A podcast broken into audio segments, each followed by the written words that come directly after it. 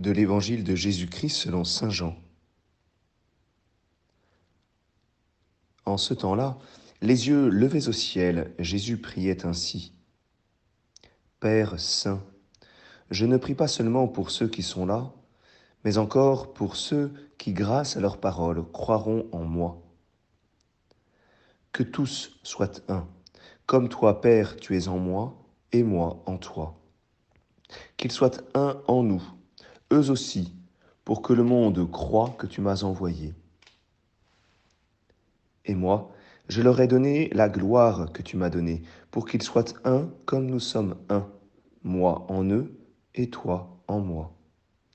Qu'ils deviennent ainsi parfaitement un, afin que le monde sache que tu m'as envoyé et que tu les as aimés comme tu m'as aimé.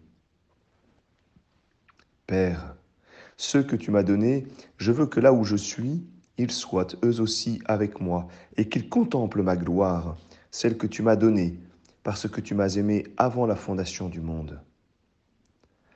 Père juste, le monde ne t'a pas connu, mais moi, je t'ai connu. Et ceux-ci ont reconnu que tu m'as envoyé. Je leur ai fait connaître ton nom, et je le ferai connaître, pour que l'amour dont tu m'as aimé soit en eux, et que moi aussi, je sois en eux. Acclamons la parole de Dieu.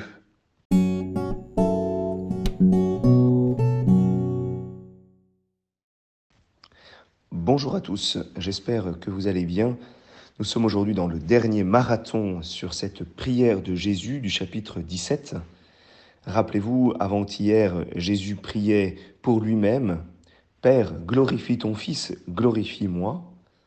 Hier, Jésus priait pour ses disciples, voilà, garde-les, garde-les euh, dans l'unité, garde-les du mauvais, ensuite sanctifie-les. Et aujourd'hui, eh bien, Jésus élargit sa prière et donne tout le sens de sa mission.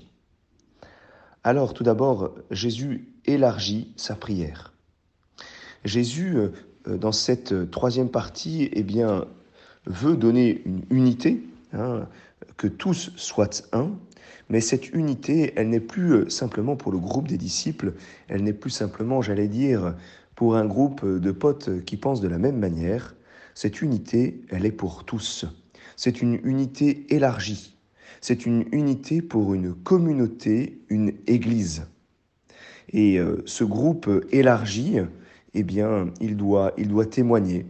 Hein. le but de cette prière, eh bien, c'est que euh, ce groupe puisse témoigner que afin que le monde croit, pour que le monde sache, pour que le monde ben, croit que euh, Jésus a été envoyé, pour que le monde sache eh bien, euh, que le Père a aimé ce monde comme il a aimé Jésus.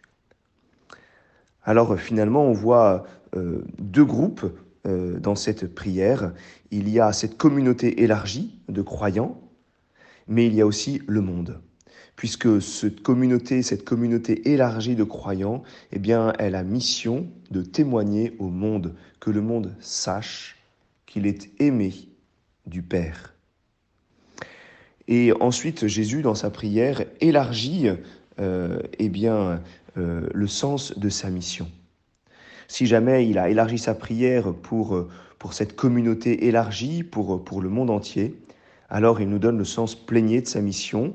Eh bien, c'est que, oui, euh, c'est que le monde croit et euh, il dira je veux. Hein, il exprime sa volonté. Je veux qu'il soit avec moi. Je veux qu'il contemple ma gloire. Je veux qu'il soit plein de mon amour. Je veux être en eux. C'est euh, c'est ce, ce, par quoi Jésus termine. Il veut que, que le monde eh bien, puisse être rempli de sa présence. Il veut que le monde soit avec lui. Il veut que le monde contemple sa gloire. Il veut que le monde soit plein euh, de son amour.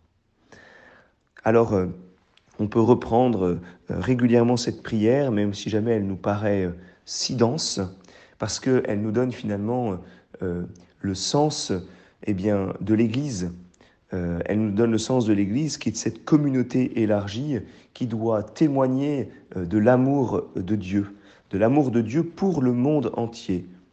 Et on répond ainsi euh, euh, à la volonté de Jésus, ce je veux. Je veux que là où je suis, ils soient eux aussi avec moi et qu'ils contemplent ma gloire.